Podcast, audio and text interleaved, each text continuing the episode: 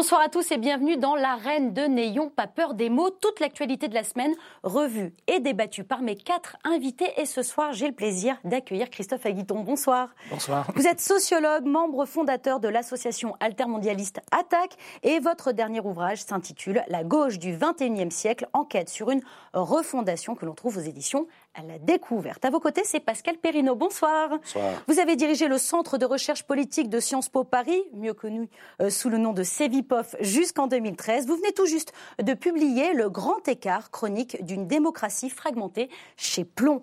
En face de vous, on, a- on accueille Hubert Coudurier. Bonsoir. Bonsoir. Vous êtes le président de Télévision Bretagne Ouest, qu'on surnomme TBO, et le directeur de l'information du journal Le Télégramme. Vous avez écrit Jean-Yves Le Drian, le glaive du président, aux éditions Plomb.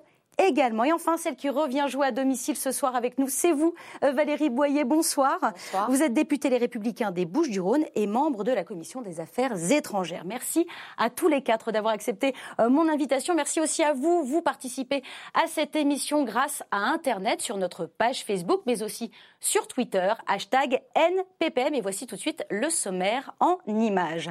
Alors ce soir, nous allons revenir sur la présence d'Emmanuel Macron au Congrès des maires. A-t-il réussi à recoller les morceaux? Une réunion pendant laquelle le président s'est dit contre l'interdiction des listes communautaires. Quelques jours plus tôt, le chef de l'État a eu la chance de voir en avant-première le film Les Misérables. Ça lui aurait même donné envie de se préoccuper des banlieues.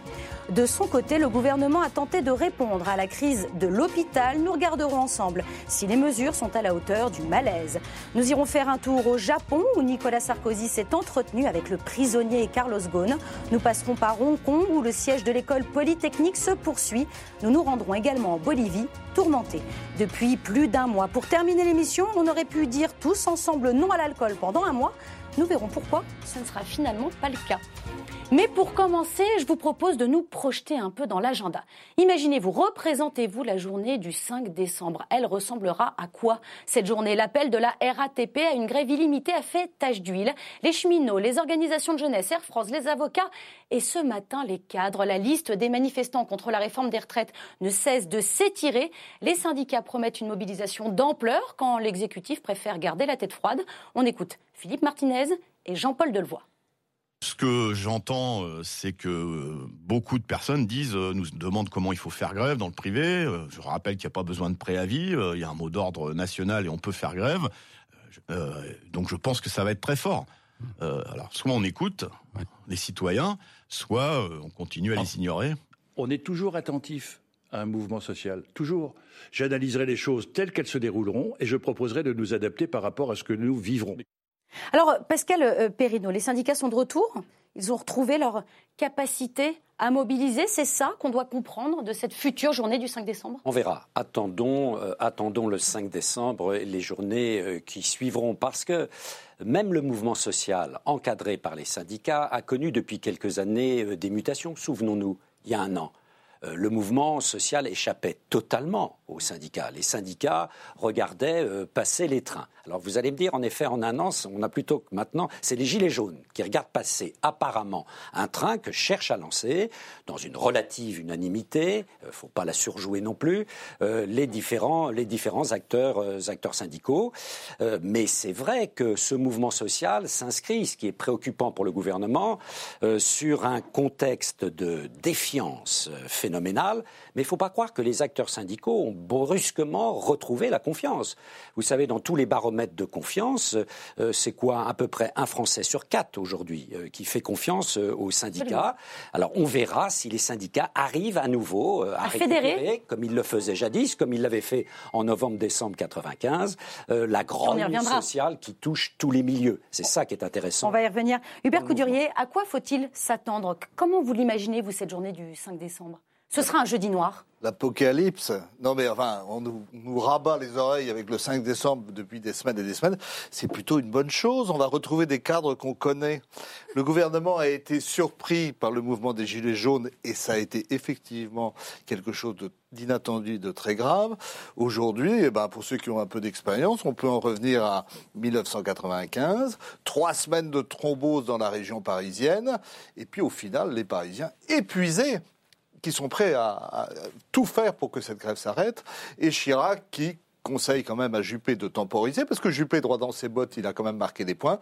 Et Chirac dit, bon, on va faire la réforme de la, de la Sécu, mais on laisse tomber les régimes spéciaux. Eh oui, on laisse tomber. C'est la réforme, partie. oui, la chienlit, non. non. Euh, Christophe euh, Aguiton, euh, deux parallèles déjà sur les deux premières questions avec la journée de, de, enfin, avec la mobilisation de 1995 et cette date du 5 décembre qui est pas anodine, je crois. Vous aussi, vous faites un parallèle entre ces deux événements? Ah oui, en, point grande partie, en 1995. absolument. C'est la plus grande journée.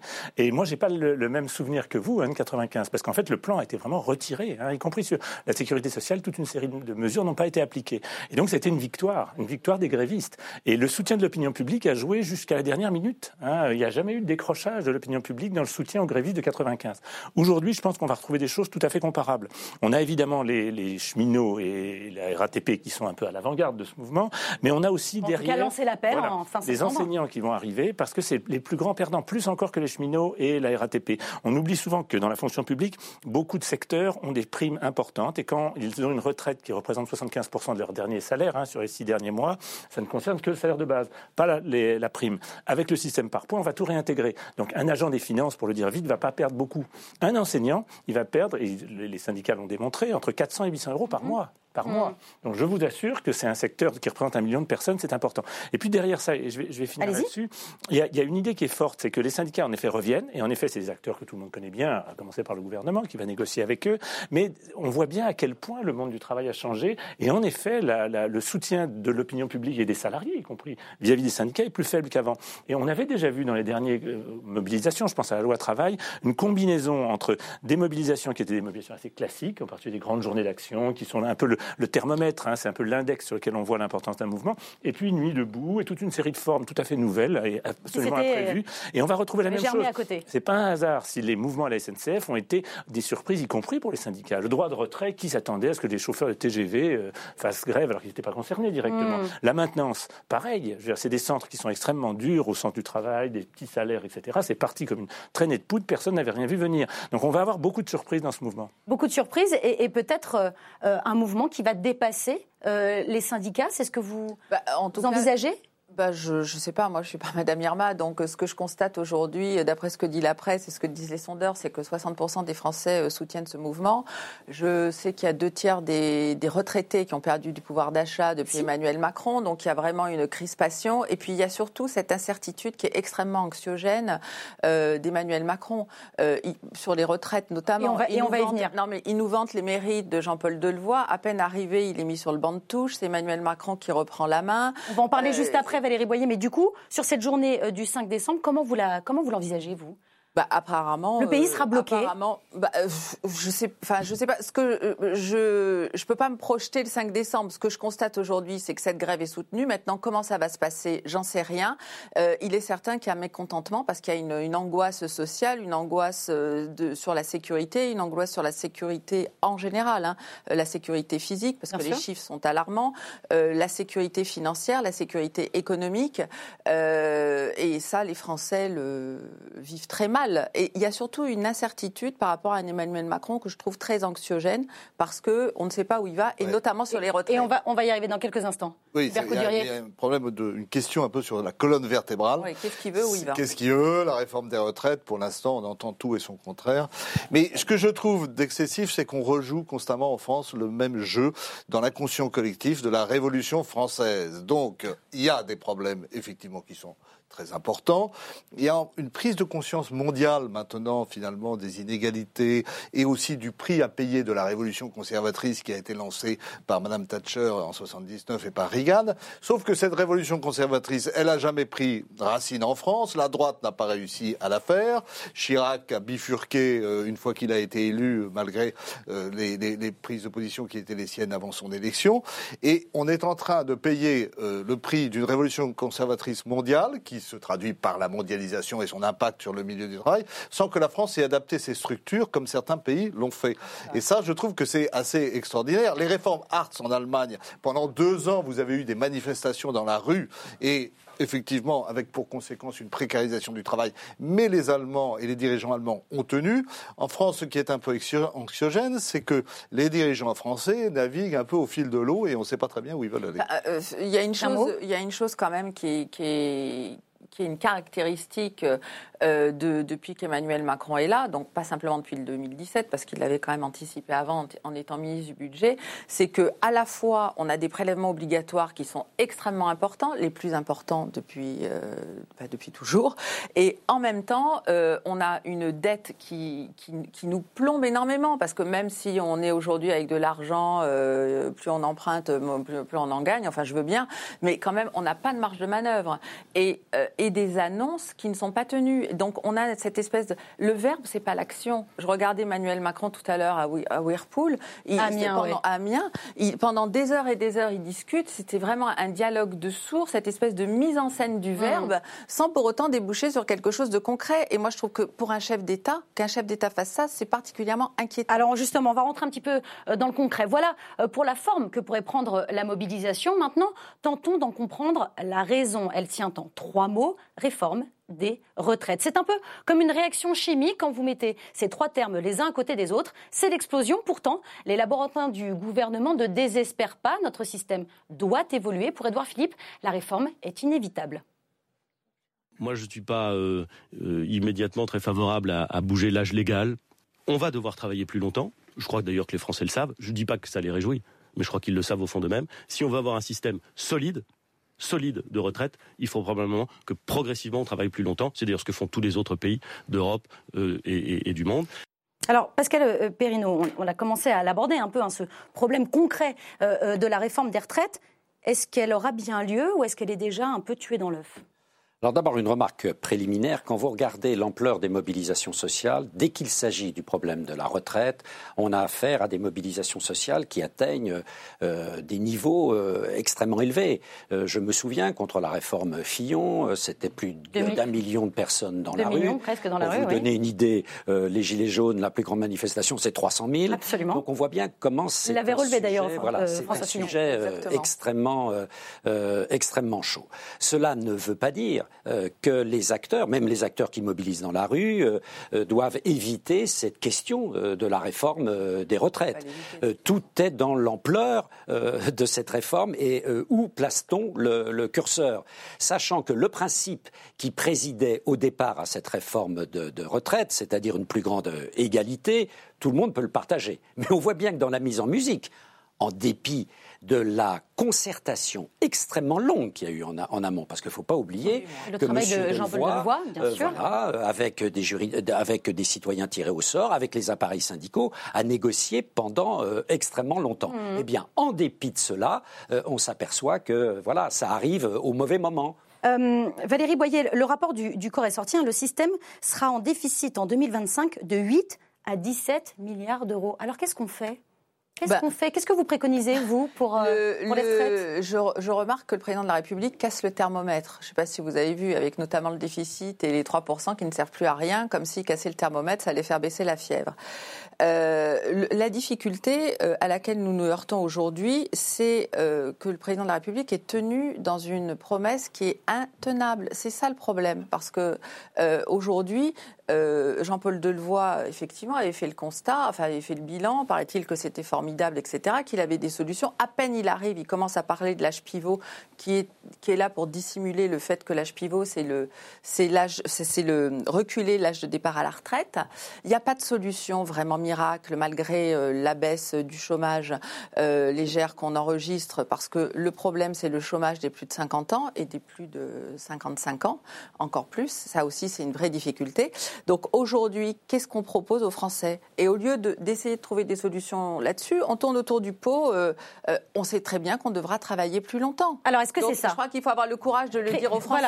Et dans quelles conditions? Mais à ce moment-là, qu'est-ce qu'on fait pour l'emploi des seniors? Voilà, le, départ euh, à 62 ans, c'est terminé. Maintenant, c'est ça. Même Édouard Philippe hein, le, disait. Hein. Il faut s'y préparer. Ou deux formules qui reviennent régulièrement dans la, discussion et qui sont portées par nos dirigeants que je ne partage absolument pas. C'est bien pour ça que je me tourne vers vous. La première idée, c'est que la durée de vie et l'espérance de vie augmentent régulièrement et donc il est normal de travailler plus. C'était vrai et heureusement, c'était très bien. Hein. Elle a doublé l'espérance de vie entre le début du XXe siècle et la fin du XXe siècle. Mais depuis 10 ans, ça a commencé à fléchir et depuis 4 ans, ça ne monte plus.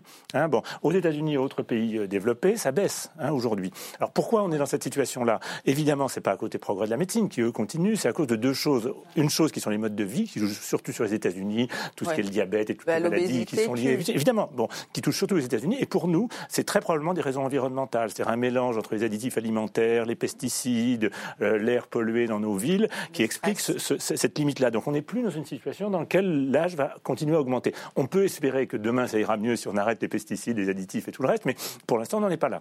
Deuxième idée qui est toujours avancée par le gouvernement et que je ne partage pas du tout, c'est l'idée que les 14% du PIB qui sont réservés à la retraite seraient quelque chose qu'il ne faut pas toucher. Au nom de quoi? Moi j'ai pris un petit chiffre qui est très très symbolique, c'est le nombre de plus de 60 ans en 2020, donc l'année prochaine, va être autour de 18 millions. Hein. Mhm. bon, en 2040, il va être entre 23 et 25 en fonction de l'espérance de vie, je oui. dire, auparavant. Donc de toute façon, c'est 30% d'augmentation. Si on limite à 14% du PIB ce que les retraités de demain, ceux de 2040, toucheront, eh ben, leur niveau de vie va baisser considérablement, quasiment du même niveau.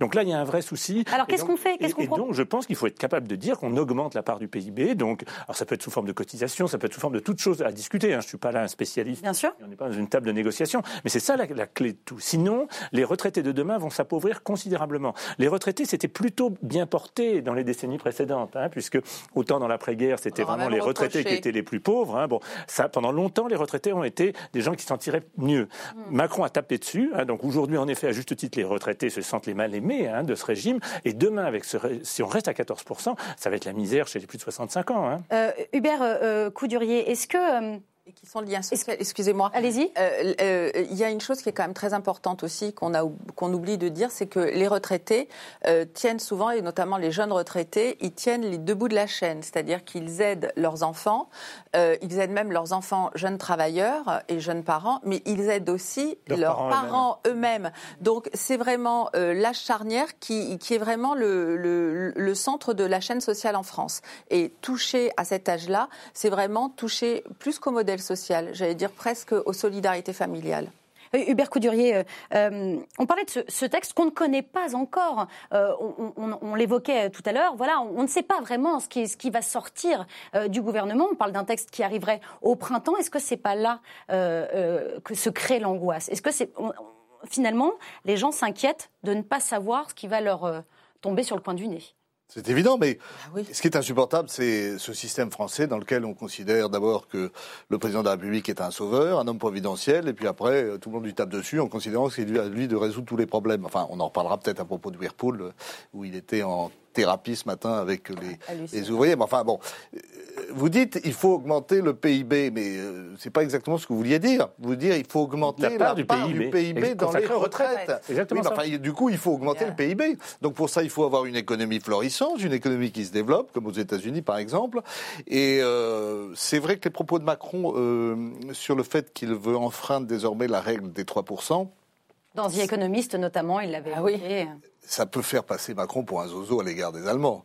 Euh, et en même temps, il se dit pourquoi est-ce que les Américains réussissent aussi bien euh, C'est aussi parce qu'ils enfreignent toutes les règles sur l'endettement. S'inspire du modèle américain, vous pensez Nous ne sommes pas l'Amérique. L'Amérique, elle a un étalon dollar qui est mondial, qui sera mmh. bientôt concurrencé par le yuan.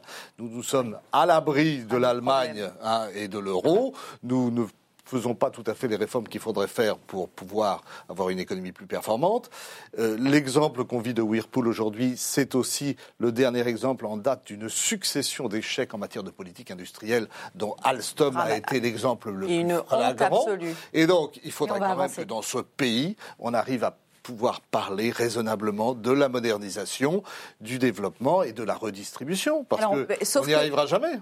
Sauf que quand même on a des difficultés, puisqu'au sein même du gouvernement, il y a de, il y a de la friction entre Jean-Paul Delevoye et le président de la République, qu'il traite le président de la République de jouvenceau en aparté, parce qu'il en a assez d'être contredit en permanence et de voir que ce débat part dans tous les sens. Mm. Donc à un moment donné, quand on veut s'imposer comme chef jupitérien, ben, je pense qu'il faut donner un cap et le choisir, et pas dire d'un côté je vais m'occuper des retraites après ça avoir taxé. Alors justement, on va rester, on va rester avec, euh, bah on va rester avec Jupiter.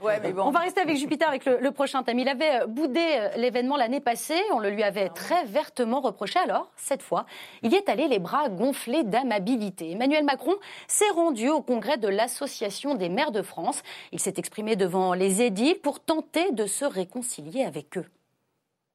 J'ai tant appris de nos échanges tant appris, oui j'ose le dire, de vous. Je ne suis certes pas maire d'une commune de France, mais je me sens chaque jour un peu plus à votre contact maire de la commune France, c'est-à-dire à la fois gardien de l'essentiel, l'unité de la nation, et du quotidien concret des vies, de la dimension humaine qui, à la fin, doit guider toute action publique. Alors, Pascal Perrineau, entre les maires et le président, c'est euh, je t'aime moi non plus ou si tu reviens, j'annule tout? Écoutez. Référence à Sarkozy. voilà. C'est pas. tout est pardonné peut-être. Ah, c'est pas une histoire euh, d'amour et pourtant ça aurait pu être nettement mieux. Lorsque euh, le jeune président euh, gagne en 2017, au fond, tout le tissu des maires n'est pas défavorable à Emmanuel Macron. Mais à peine au pouvoir, toute une série de mesures, et en particulier l'été 2017, avec la fameuse réforme de la taxe d'habitation, va prendre à contre-pied euh, cette population euh, des maires. Et le pouvoir va donner l'impression euh, qu'il croit aux vertus des réformes d'en haut sans jamais associer ce mouvement d'en haut au mouvement d'en bas. Il va le payer très cher. Il y a eu un signe faible mais très important, dès les sénatoriales de septembre 2017, qui sont une claque pour la République en marche, littéralement redoutable. Et en dépit de cela, le même style va continuer et jusqu'à, au fond, décembre dernier, euh, au fond, le mouvement d'en haut, le nouveau monde, méprise quelque peu euh, ce qu'il considère comme le vieux monde euh, des élus locaux. Et il le paiera très cher. Cependant, il s'aperçoit dès janvier de cette année que sans les maires, il n'y arrivera eh pas. Il n'y arrivera pas. Et c'est grâce à au grand ce débat le grand débat, c'était autre chose que le débat avec les maires. Ah oui, bien sûr. Voilà, hein, ça concernait les citoyens. Euh, mais euh, le débat qu'il va nouer, en effet, avec les maires, toute cette série de conférences, euh, voilà, il sent que la République d'en bas va peut-être sauver la République d'en haut. Et là, il vient remercier les maires. tout ça est tombé, j'étais là lors du discours, tout ça est tombé dans des applaudissements parfois tout juste polis. Donc le travail de reconquête n'est qu'à son début. Est encore, est encore long. Euh, il est quand même loin euh, euh, Valérie Boyer, le, hashtag Balance ton maire Est-ce qu'il a quand même réussi quelque chose? Vous savez, euh, quand on sait que deux tiers des communes ont vu leur dotation forfaitaire baisser en 2018, euh, on n'est pas dans balance ton maire, mais étrangle ton maire là. Hmm. Donc, euh, c'est, je crois que François Barouin elle a bien dit. Emmanuel Macron s'est servi de l'impôt des autres. Et d'ailleurs, il a eu. Alors, il lui a répondu Emmanuel Macron. Il dit vous avez supprimé un impôt que vous ne maîtrisiez pas, sauf qu'Emmanuel Macron lui a dit oui, enfin, trouvez-moi un citoyen qui va vous le reprocher bah, écoutez, euh, on, je pense qu'on est en train de les trouver, des citoyens qui, nous, qui le reprochent au maire, parce que euh, quand on a des défauts euh, d'entretien euh, des services publics, quand on n'arrive pas à, à, jouer le rôle d'animation euh, qu'on doit faire sur les territoires quand on est maire, quand on a coupé aussi le Parlement des mairies, parce que ça aussi c'est un, c'est un, une grosse difficulté à laquelle la République en marche est, est confrontée, et d'ailleurs peut-être que la crise des Gilets jaunes n'aurait pas eu cette ampleur, même les députés Macron le disent. Donc on, on voit bien cette difficulté ce mépris des territoires. Vous vous souvenez du fameux ruissellement qui devait être de la France d'en haut vers la France d'en bas, qui n'est pas arrivé. Moi, je pense que c'est c'était euh, la reconquête est très compliquée. Elle est d'autant plus compliquée qu'il y a un autre signal. L'obsession d'Emmanuel Macron aujourd'hui, c'est de dégommer le Sénat, de pouvoir faire en sorte qu'il ait un Sénat euh, à sa botte, et toutes les difficultés, c'est oui, et toutes les difficultés et toutes les difficultés qu'il a à trouver des personnes qui incarnent les territoires. Et il va même jusqu'à dire, il faudrait que dans les petites communes, il n'y ait pas d'étiquette politique pour qu'on gomme cet effet blast euh, qu'il redoute pour les élections municipales. Donc la fracture territoriale, elle est extrêmement forte euh, aujourd'hui et elle n'est absolument pas, à mon sens, euh, euh, comblée. Bien au contraire, il n'y a pas de réponse concrète. On va, on va hein, continuer à, parler territoire aujourd'hui. Hubert Coudurier, je voulais vous faire réagir à cette phrase de Jean Leonetti. C'était un discours de séduction à des hommes d'action. C'est comme ça aussi que vous avez entendu le, discours d'Emmanuel Macron en, réalité, on était, parti quand même, on était parti avec un, mouvement de décentralisation, le, regroupement des régions, etc. On, vous pouvez penser qu'il y aurait des, de nouvelles étapes de la décentralisation. Il, ne s'est rien dit pendant le discours On peut toujours contester ça, mais enfin n'empêche, il y avait un mouvement. Et puis, le, le but quand même de la société française, je parlais de l'homme providentiel qu'il faudrait tuer, c'est de faire émerger des gens dont on ne parle pas assez souvent, qui sur le terrain ont des compétences, un dynamisme, etc. et qu'on se projette vers du positif et qu'on ne soit pas tout le temps dans la critique d'un homme euh, à l'égard duquel on a une, une conception régicide. Or, en fait, euh, ben, Macron, c'est un technocrate, c'est toujours Bercy qui, qui, gouverne, euh, et de ce point de vue-là, ça a été... Il n'arrive pas à gommer cette image-là Non, puis c'est pas seulement l'image, c'est la pratique. C'est que dans le fond, il y a une forme de régression à l'égard des avancées en matière de décentralisation, et c'est ça qui fait qu'aujourd'hui, ça patine, parce que, écoutez, il parle beaucoup trop, Macron on l'entend matin, midi et soir. Quand il est à Whirlpool, moi, quand je le vois hein. à Whirlpool, mm. devant les salariés et qui va au contact, j'ai une certaine estime pour son courage physique. Mais quand il bavasse tout le temps sur tout et n'importe quoi, mm. il laisse même pas le temps au Premier ministre de s'exprimer parce qu'il va, il va faire lui-même sa propre intervention. Non, il parle trop. Il avait dit qu'il ferait le contraire. Il l'a pas fait. Alors, c'est notre projet, voilà. Euh, Christophe Eguiton, est-ce que quand vous regardez euh, euh, le président face au maire, c'est un peu deux mondes qui s'affrontent. Un peu, et surtout dans ce cadre-là l'Assemblée ah des maires, parce qu'on oublie souvent qu'en France, il y a 30 000 communes. On est un cas particulier avec l'Italie. 36 000, euh, oui, 36 000 communes. Hein, bon, en tout cas, plus de 30 000. Et c'est vraiment un cas unique en Europe. Hein. Avec l'Italie, on est les deux seuls pays à avoir cette particularité. Et ça veut dire qu'on a des petites communes qui tiennent en effet à leur identité, hein, aucun souci avec ça, mais qui ne se sentent absolument pas représentées, avec une vision technocratique et avec des réussites qui sont celles des métropoles. On peut penser à Bordeaux, Paris, Lille et d'autres qui fonctionnent bien. Mmh. Quand vous êtes dans des petits villages, le bureau de poste il est fermé, le café également, la ligne de train qui était à côté, euh, elle va bientôt fermer. Donc on a une espèce de désespérance dans le tissu rural qui rend et qui est la réalité des maires, hein, bon, euh, et qui renvoie à ce décrochage des services publics qu'on retrouve dans les métropoles avec une concentration de tous les services, hein, que ce soit les télécommunications, euh, le trésor public, etc., et qui laisse de côté des pans entiers du territoire, d'où des, des, crises et des craintes très très fortes. Pascal Perrineau, est-ce que parler aux maires, c'est parler aux Français? Oui, largement. Ah oui. Quand vous avez un tel maillage, plus de 35 000 maires, euh, un maillage, en effet, à nul autre pareil euh, sur le continent euh, européen, au travers des maires, vous parlez forcément à la population. Et d'autre part, n'oublions pas que parmi tout le personnel politique, il n'y a qu'un seul personnel politique qui fait encore l'objet d'une confiance majoritaire, ce sont les maires. Ce sont les maires. 60%, à peu près 58%. Celui qui reste à portée de baffe. confiance. Pour euh, tous les autres, voilà. Hein, pour tous les autres, en effet, c'est la défiance euh, qui l'emporte. Donc, fort de cette confiance, oui, il y a un relais entre les maires, en particulier les petits maires, euh, les maires de moyennes communes et, leur population. Hum. Valérie Boyer, il y a un, fort ancrage, les républicains, chez, les maires de, de France aujourd'hui au municipal, ça va se réitérer, vous bah, pensez? Écoutez, je, l'espère. En tout cas, on y travaille. Euh, moi, je dois dire que la République en marche n'a aucune chance pour ces municipales?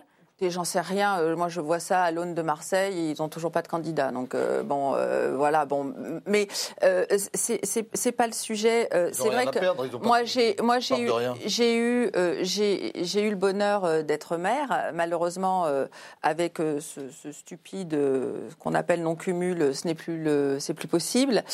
et je pense que c'est vraiment un ancrage qui est extrêmement important aujourd'hui. Et ce qui, ce qui s'est passé avec les maires, avec Balance ton maire. Mhm. Euh, après, bon, l'exercice de calinothérapie ne fait pas tout, mais on a bien mis aussi en exergue la difficulté qu'on a. Vous avez parlé de la réussite des, métropoles, mais il y a toute cette France périphérique, cette France rurale. Et c'est vrai que pendant la première partie du quinquennat d'Emmanuel Macron, c'était un petit peu la France rurale contre la France euh, des métropoles, euh, les retraités contre les actifs. Ça suffit de ces, de ces France qui s'opposent. Et justement, quand on est maire, on est là pour réconcilier. Et je pense que c'est le message que nous, nous porterons chez les Républicains euh, pour ces municipales. Mais réconcilier, ça ne veut pas dire effacer ses convictions.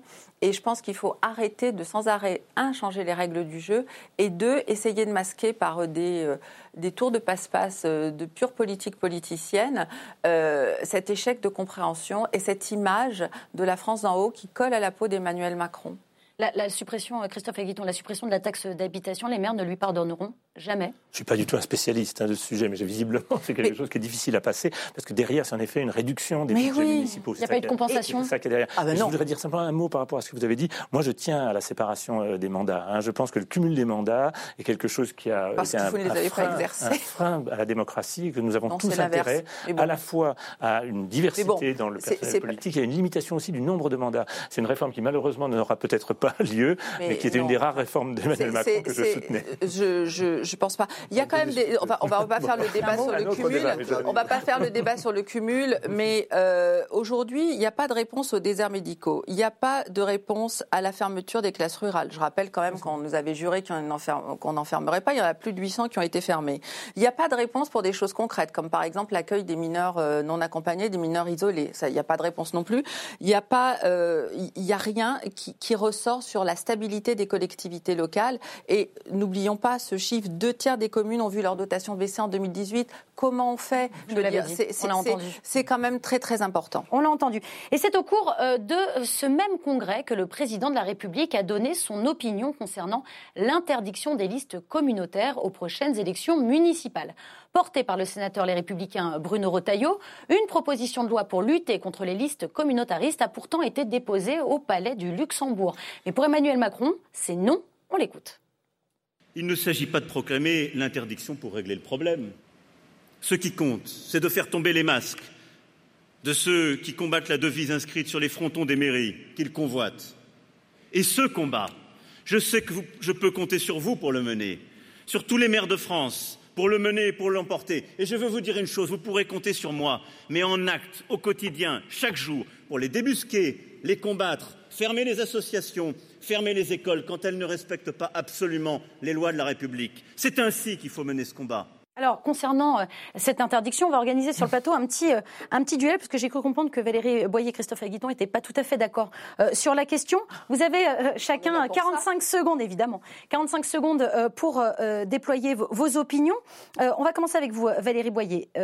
Emmanuel Macron ne fera pas interdire les listes communautaires. Est-ce que c'est une bonne chose? Non. moi, je sais ce que c'est d'avoir une liste communautaire contre soi, puisque j'en ai eu aux législatives de 2017. Vous savez que quand on vote pour une liste, c'est de l'argent public qui est donné à cette liste. C'est la première chose. Ensuite, on peut pas euh, refuser, euh, on peut pas dire que la République est indivisible d'un côté et de l'autre côté refuser sa partition. À un moment donné, il faut avoir du courage politique et pas confondre le verbe et l'action. Hmm. Vous, vous, restez encore quelques secondes, mais vous avez déployé euh, tous vos arguments. non, non, j'en ai plein d'autres. Christophe Aguiton. Non, je pense que Emmanuel Macron a eu raison sur ce point pour deux raisons. Une raison pratique. Hein. On a des élections municipales qui vont concerner 35 000 communes. Les listes doivent être déposées 15 jours avant le scrutin. Comment vérifier tout ça? Bonjour. Hein. Franchement, je ne vois pas comment ce serait envisageable. Mais deuxième ah bah. chose sur le fond qui est plus intéressante, bah, c'est qu'en fait... alors, attendez, attendez. attendez, Sur le fond, ce qui est plus intéressant, c'est que la définition d'une liste communautaire est quasiment impossible. Je donne un exemple. Un parti que vous connaissez bien, parce qu'il a participé à la primaire des Républicains euh, la dernière élection. C'est le Parti chrétien-démocrate hein, de Jean-Frédéric Poisson. et de Christine Boutin, qui est un tout petit parti, mais comme est le Parti des musulmans démocrates. Hein, c'est de même ordre. Hein. Bon, l'un comme l'autre défendent des visions qui sont à l'opposé de ce que je pense, que ce soit pour les musulmans démocrates ou pour les chrétiens démocrates, qui sont contre le mariage pour tous, qui sont pour limiter l'avortement et qui sont sur des positions que je considère comme réactionnaires. Est-ce qu'on interdit ce parti? Ce serait évidemment ridicule. Alors, il vous reste 19 secondes. Euh, ça n'a rien à voir. Moi, je pense que euh, c'est, euh, comment dire, aujourd'hui, justement, il faut agir. On demande au président d'agir là-dessus. Vous savez, quand vous allez à la préfecture pour déposer une liste, vous, avez, vous, vous êtes au ministère de l'Intérieur et vous répondez à certaines questions. Donc, on peut le faire. Et aujourd'hui, vous avez des listes comme le Parti Liberté et Justice, qui est le parti d'Erdogan, qui dépose des listes. Donc, comment on fait pour les interdire? Alors, on, s'arrête là pour l'instant et on va évidemment revenir. on va évidemment revenir sur le fond. Hein. Mais je voulais d'abord euh, euh, vous demander à, vous, euh, le professeur de, sciences politiques, Pascal Perrineau, comment vous regardez les choses Comment vous regardez ce débat? Est-ce que c'est -ce c'est possible? Est-ce que juridiquement c'est faisable? C'est possible, on peut, faire une loi. Il faut faire attention en France. On a une propension tout de même, dès qu'il y a un problème dans l'actualité, on fait une loi. Et puis très souvent, on s'aperçoit du caractère assez inefficace ou purement symbolique de la loi. Je crois que cette propension est une propension détestable hein, et que ça participe d'une inflation législative contre, contre laquelle tout pouvoir conséquent doit lutter. Alors alors, deuxièmement, euh, même lorsqu'il y a un vrai problème, euh, une loi d'interdiction n'est pas forcément euh, la meilleure des réponses. Il reste un problème très important. Qu'est-ce que l'on fait pour définir de manière concrète et de manière très claire ce qu'est une communauté? Vous voyez bien que, par exemple, nous avons eu euh, pendant des années euh, euh, les chasse-pêche nature tradition, qui était une force politique définie sur des intérêts qui appartenaient à une communauté, la communauté des chasseurs et des pêcheurs. Est-ce que, par exemple, la loi euh, qui serait mise en place interdirait à- au CPNT euh, de se présenter. Euh, Et on pourrait comme ça multiplier euh, les exemples. Euh, on le voit bien aux dernières européennes, le parti animaliste monte. On voit bien que c'est euh, un, parti qui s'articule sur des intérêts communautaires de celles et ceux qui ont des animaux et qui voudraient aller plus loin dans la défense des animaux en considérant qu'il y a des droits des animaux à défendre. Qu'est-ce que vous dites, Pascal Perrineau, que interdire, c'est trop simpliste? Oui, c'est un peu simpliste. Je crois qu'il y a en plus de ça un, un danger à terme sur les libertés et qu'en revanche, il faut savoir euh, qu'en cas d'élection euh, de tel ou tel maire qui serait un maire euh, euh, communautaire, eh bien euh, là, le préfet, en tant que représentant de l'État, a tout à fait les moyens euh, d'intervenir. Et c'est ce que veut renforcer Emmanuel Macron. Non, il l'a dit d'ailleurs le dans son pas. discours. Il ne le fera il pas. peut très bien le faire. Euh, Donnez-moi un exemple où il l'a fait. Ben, sur d'autres. Alors, vous moi, a- je vais, vous, je vais parce vous qu'il n'y a pas citer de des maire exemples. communautaire Non, non, mais attendez, je vais vous citer d'autres donner, exemples. dernier point, attendez, si vous permettez deux Bien sûr, secondes, bien sûr. c'est donner une importance à ce petit parti qui, a fait tout même. zéro- On parle de ça depuis 29 des 000 semaines. voix. 29 000 voix sur 0,13. 23 Mais millions moi, je, vais, rajouter un élément. Alors, allez-y, Hubert Vous savez Védrine. qu'on est une communauté en Bretagne. Je travaille pour un journal régional. Donc, on va créer. Il y a, il des listes bretonnes. Bah oui. Il y, a, il y a un parti J'allais- euh, je, je vous jure, je vous jure, je l'ai noté. Je l'ai noté. Qu'est-ce qu'on fait d'une liste euh, bretonne l'UDB. Exactement. Je l'ai je l'ai bah, noté il pour vous des, des exprès. scores très faibles, ça dérange personne, ça fait partie du folklore. Il y a une identité bretonne qui se revendique surtout à travers la musique, Les crêpes. euh, les crêpes, euh, un certain nombre de de, ce- de- Le d'éléments, cidre, bien sûr. euh, La langue. Gastronomiques, mais aussi La langue entrepreneuriaux. Mais pas que, mais bien sûr, Voilà, pas que. On bon, plaisante, mais ça mais pas fait que. quand même, un- tout ça est quand même intégré dans l'ensemble français, ça pose pas de problème. Pourquoi il y a cette... Et surtout, il y a un problème, c'est que aujourd'hui, on a des doutes sur l'impuissance de l'État, Hmm. la capacité de nos gouvernants à ag- à agir. Donc, si on décrète des lois qu'on n'est pas capable de faire appliquer, Alors, Valérie Boyer, décrédibilise un peu plus. votre Alors, collègue je- Bruno Retailleau a déposé le 8 novembre Oui, oui, euh, son oui, texte. oui. Alors, il va passer par une commission puis une séance publique au Sénat avant d'arriver dans l'hémicycle. Oui. Est-ce que vous voterez ce texte? Moi, je le voterai parce que justement, s'il y a une demande de loi, c'est parce que l'État est impuissant aujourd'hui. C'est pour ça qu'on demande une loi, parce que c'est un signal. La loi, elle est là aussi comme signal. Donc, euh, effectivement, moi, je déplore que les textes ne soient pas appliqués, mais je vais vous citer un exemple, parce que de quoi il s'agit? C'est de la lutte contre l'islam politique, contre l'islam radical. Euh, quand Emmanuel Macron vante l'intransigeance républicaine face au communautarisme et qu'il dit qu'il a, euh, qu'il a fermé, par exemple, 12 lieux de culte radicaux, 12 lieux, ainsi 12 que lieux, 4 voilà. écoles hors contrat, 9 Ouais, établissements voilà. associatifs Eh ben, et près de euh, 130 débits de boissons. Oui, d'accord, mais il n'y a que cette fermeture temporaire de lieux de culte et encore, elles ne sont pas encore mises en place. Donc voilà, c'est ça le problème. Et quand vous dites, Monsieur Perrineau, que le préfet va agir, moi je veux bien, mais justement quand j'étais maire, quand par exemple j'ai fait des signalements, une, une petite vingtaine, pour des mariages qui me semblaient vraiment curieux, c'est le moins qu'on puisse dire. À chaque fois, j'ai fait des signalements, j'ai fait une, j'ai- j'ai j'ai procédé bien évidemment à l'interrogatoire prévu par la loi, etc. Pas de réponse de, de la préfecture et pas d'action. Donc effectivement, vous avez raison, c'est dramatique quand les lois ne sont pas, ne sont pas, ne sont pas euh, Appliquées. Et, mais quel est notre instrument si ce n'est de demander une loi pour que euh, les, les pouvoirs publics agissent? Et c'est une vraie difficulté à laquelle nous sommes confrontés. Si le président de la République ne confondait pas le verbe et l'action, on n'en serait pas là. Christophe Aguiton, Oui, vous voulez répondre Par, par vos dires, vous confortez l'idée qu'en fait, ce n'est qu'une manœuvre contre les musulmans. Vous dites bien que la loi que vous proposez, ou que Bruno Retailleau propose et que vous allez Mais voter. c'est clairement par Attendez, rapport au parti, au parti oui, évidemment. effectivement. Donc vous allez cibler C'est pas contre l'Union des démocrates musulmans français. Ce n'est pas contre les musulmans, c'est contre Ce l'islam petit parti, à mon politique. avis, ce petit parti est complètement anecdotique et secondaire. C'est hein, pas contre les musulmans. On le fait presque émergent en en parlant trop Évidemment que ce sera vécu comme une mesure anti-musulmane. Pourquoi ce ne sera pas appliqué pour les chrétiens, pour les bretons, pour les basques, pour les chasseurs C'est impossible. parce que le- Autre chose est des lieux de culte dans lesquels il y a des salafis, ça c'est autre chose. Mais il y, a des, il y a sûr. des règles là-dessus, elles sont peut-être appliquées Mais elles ne sont pas de façon appliquées. suffisante, tout ça se discute, mais c'est un autre débat.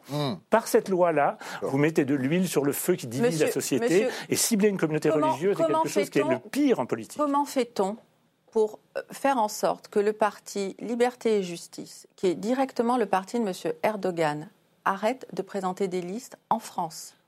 Voilà, ça c'est une. On les combat sur le plan, sur le Mais plan non, des ma- idées, mais sur le plan non, politique? mais non, je sais pas, mais, je vous... mais, euh, non, ma ils se présentent, ils bénéficient d'argent public, ils développent leurs idées qui Et sont. Madame euh, je vais vous donner un autre euh, exemple. voilà, Au moi Pays j'en, moi, Basque, j'en ai eu dans ma circonscription. Il y en a eu dans euh, une bonne centaine de, Et de les combattre sur, en France. sur- en, en- en débattant Oui, avec eux, ça madame, vous... je vais vous donner un autre Mais non, ils ne sont exemple. pas là pour débattre. Hein. Moi, je Ils suis sont là pour se évidemment- compter. Madame, je suis évidemment On très opposé sur le- il- il- à on la les a pas politique. vus sur le terrain. Je suis vraiment très opposé à la politique du président Erdogan. Ce qu'il a fait aux Kurdes est inqualifiable. Et Et, pas on pourrait, Kurdes, et- hein. et exactement, exactement. On pourrait La liste est multiplier. longue, hein. Non, non, non, évidemment, évidemment. hein. Là-dessus, on sera d'accord. C'est pas le sujet. Etc. Mais là, vous ne pouvez pas régler par une loi quelque chose qui, euh, qui, qui poserait des problèmes à des tas d'autres cas. Prenez un exemple des Basques. On a un, un pays, le Pays Basque, qui est à la fois en Espagne et en France. Il y a des partis nationalistes basques qui font beaucoup plus de voix que l'UDB, en pourcentage en tout cas, qui sont très liés.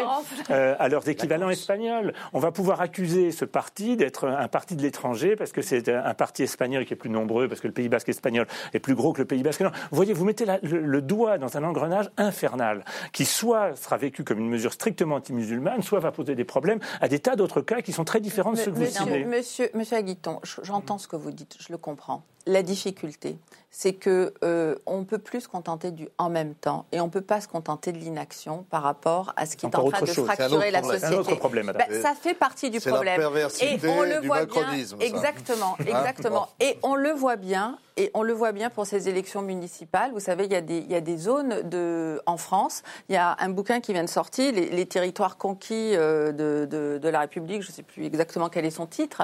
Où on voit bien quand même que cette, que cette, que cette, que cette affaire euh, déchire les Français. Et c'est en aucun cas contre les musulmans, mais c'est contre la politique euh, qui est menée par euh, le, le Oui, mais système le plus radical. Regardez aux Il ne faut pas tout confondre. Regardez aux États-Unis. Mais on n'est pas en il- Amérique. non, d'accord, mais le système anglo-saxon accepte le communautarisme. Oui, mais nous, on quand ils s'écartent de la loi, Boum. alors là, boum, ils sont non, implacables. nous- nous Aux États-Unis, en, en Angleterre, il y a eu des émeutes aussi euh, qui ont eu lieu à Londres euh, il y a quelques années.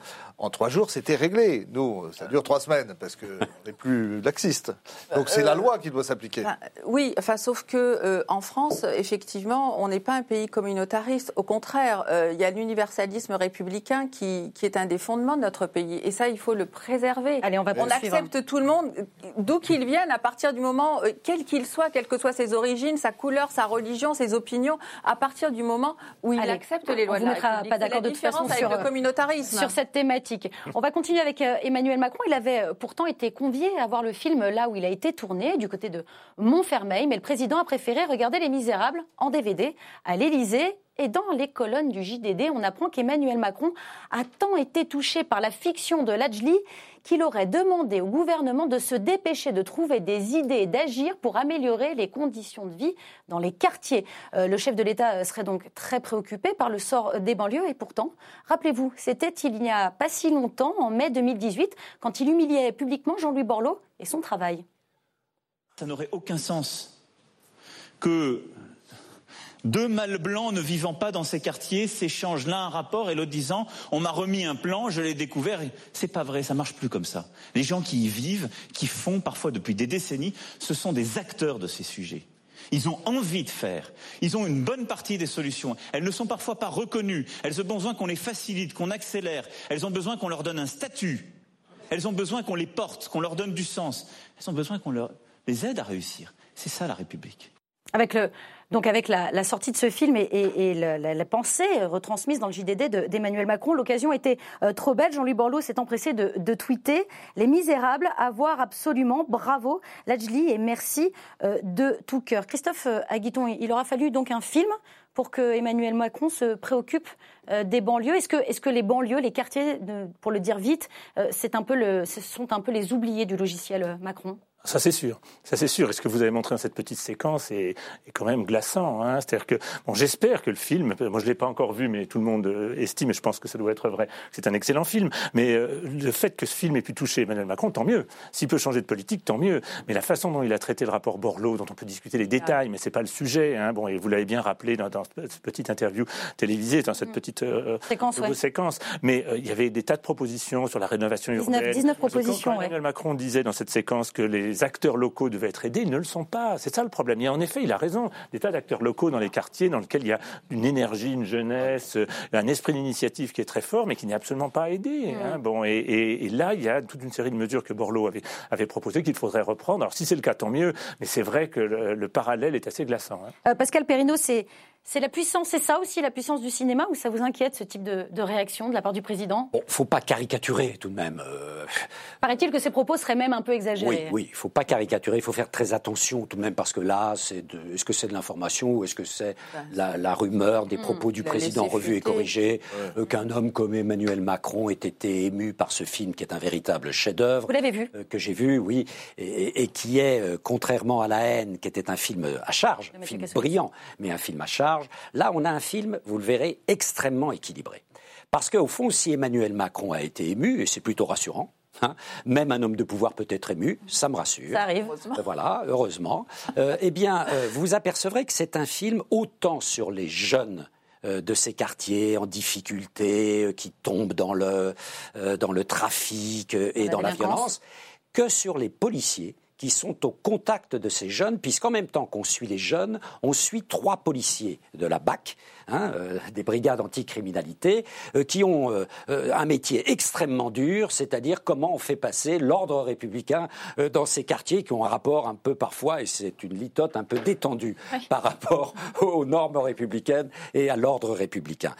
Et donc c'est un film très équilibré dans lequel on découvre aussi la difficulté des représentants. Est-ce qu'il de révèle des choses? Quartiers. Est-ce qu'il révèle des choses sur notre politique de la ville actuelle? Oui, il révèle que, en dépit des efforts euh, très importants euh, faits sous différents euh, Énorme. septennats et quinquennats en termes de politique de la ville, eh bien tout cela n'a pas réussi euh, à. euh, c'est pas simplement en rénovant les façades, en rénovant euh, les boîtes aux le lettres, voilà, en réhabilitant les espaces verts, euh, qu'on répond Oui, à la crise de ces ouais. quartier, Mm. qui est une crise à la fois de reconnaissance, on le voit bien, de ces jeunes qui sont éperdus d'une forme de reconnaissance, et au terrain de chômage littéralement gigantesque qui fait euh, que ces jeunes sont laissés à l'abandon.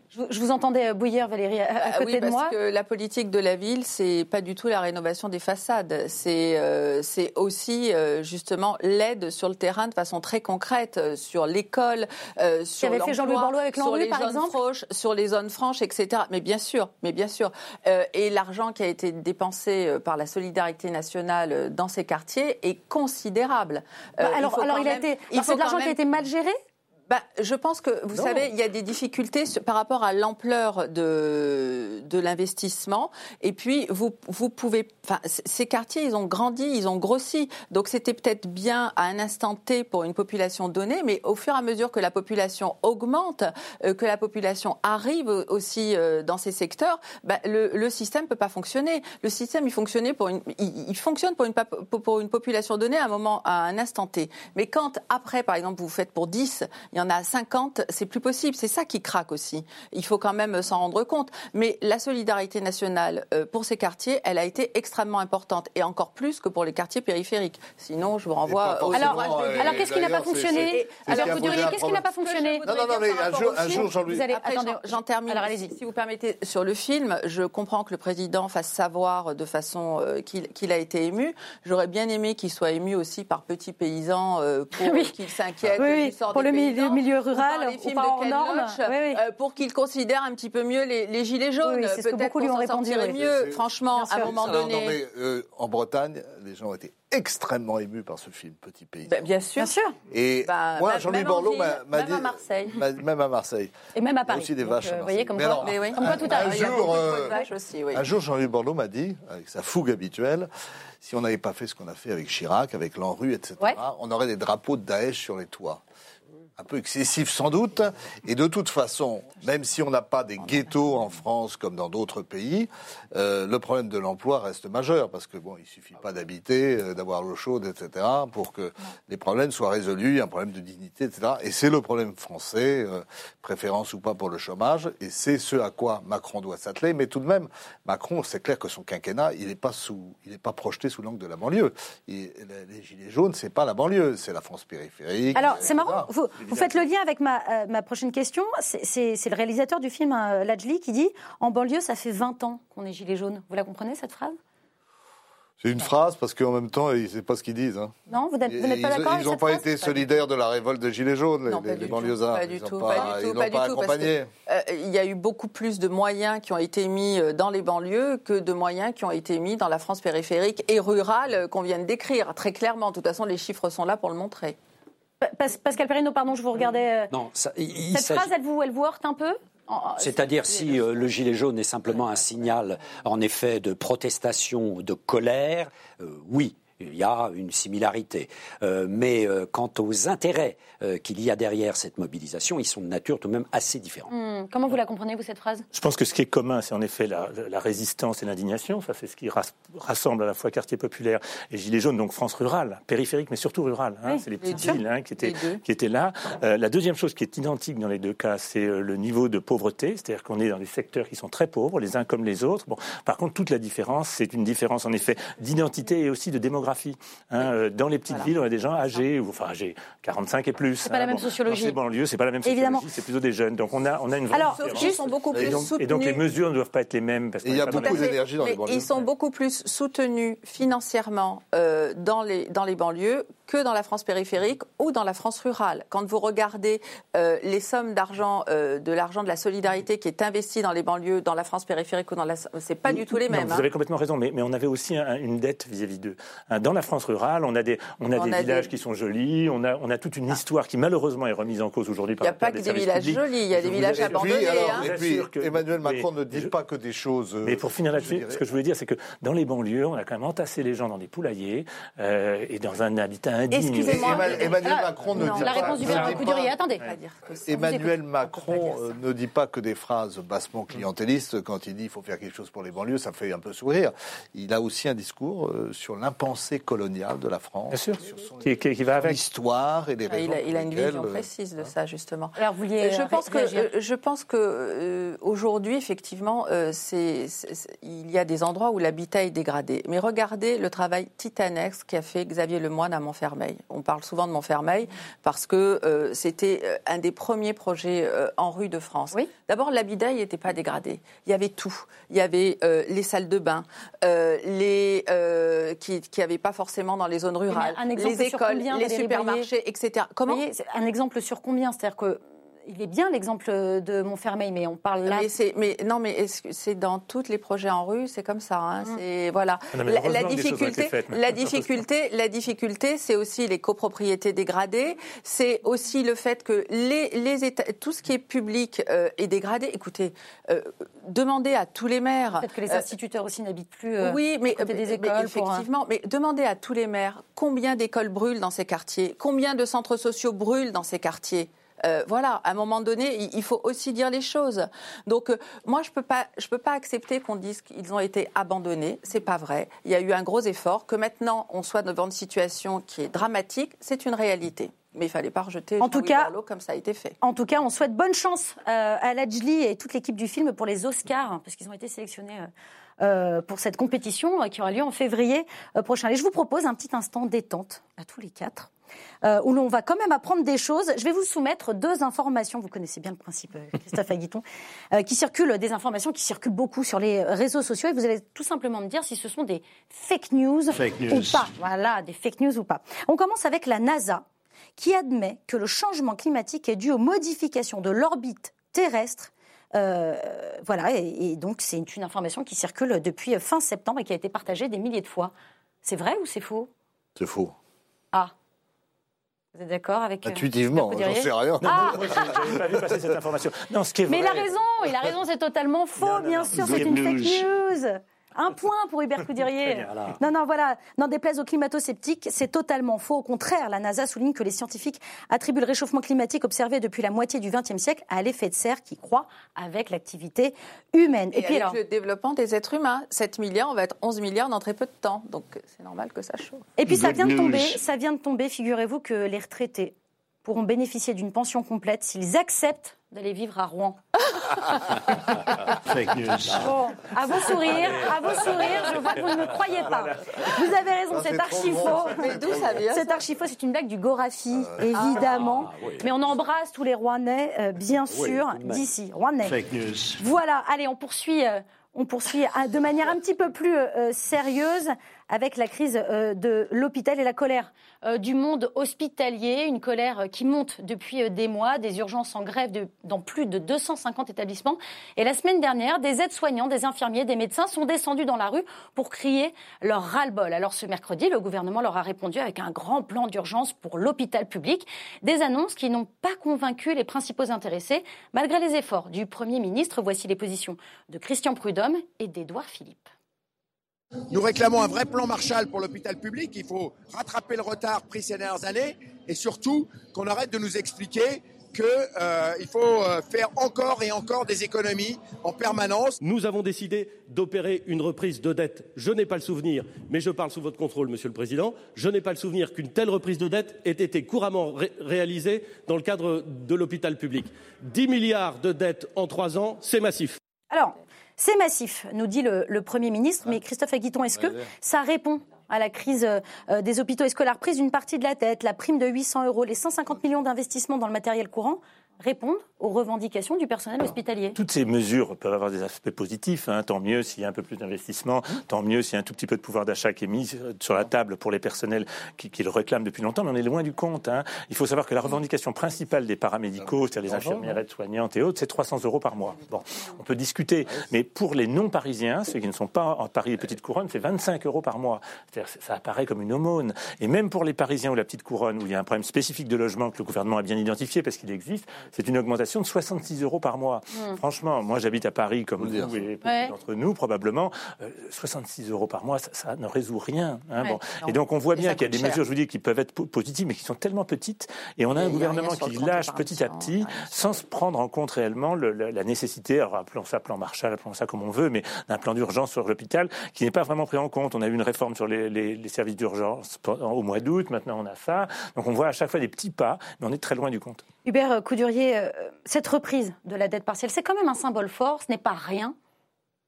Oui, mais euh, on va reprendre toutes les dettes qui sont cachées sous le tapis. Alors on reprend la dette de la SNCF, la dette des hôpitaux. Et surtout, moi, je trouve que c'est la. Parce que symboliquement, ça, ça, ça veut non, mais je trouve que c'est la méthode qui pose problème, parce que le gouvernement lâche par petits bouts et finalement, il n'y a pas de on ne comprend pas bien les enjeux. Il faudrait que ça soit peut-être plus segmenté, qu'il y ait plus de concertation au départ pour mettre les choses à plat. Il y a un manque de pédagogie. Moi, je trouve que ce gouvernement, en matière de, communication, c'est pas ça, quoi. Et ça, et ça autorise toutes les surenchères. Donc, ils sont pas au bout de leur peine. Donc, euh, ah oui, c'est ça, c'est qu'ils ne vont pas s'arrêter là. On ne sait pas où ça va s'arrêter. On, veut bien croire, et on est tout à fait d'accord, qu'il y a des problèmes dans les hôpitaux. Et en plus, pour les Français, la santé, c'est primordial. Une priorité. 80% des Français jugent la santé comme une priorité. Les soignants sont des gens exemplaires et admirables, et c'est vraiment eux qu'on a envie d'aider en premier. Mm. Mais je trouve que dans la méthode du gouvernement à de lâcher de l'argent public comme ça, c'est dangereux. C'est dangereux, cette méthode, euh, Valérie Boyer? Bah, euh, surtout, euh, c'est pas tellement compréhensible. Je pense que l'hôpital euh, n'en finit plus d'agonir des 35 heures. Ça, c'est une réalité. du fait qu'on n'a toujours pas la lisibilité entre la ville et l'hôpital. C'est quand même hallucinant qu'aujourd'hui, on puisse pas suivre un patient qui va en ville et à l'hôpital parce qu'on n'a toujours pas fait le dossier médical.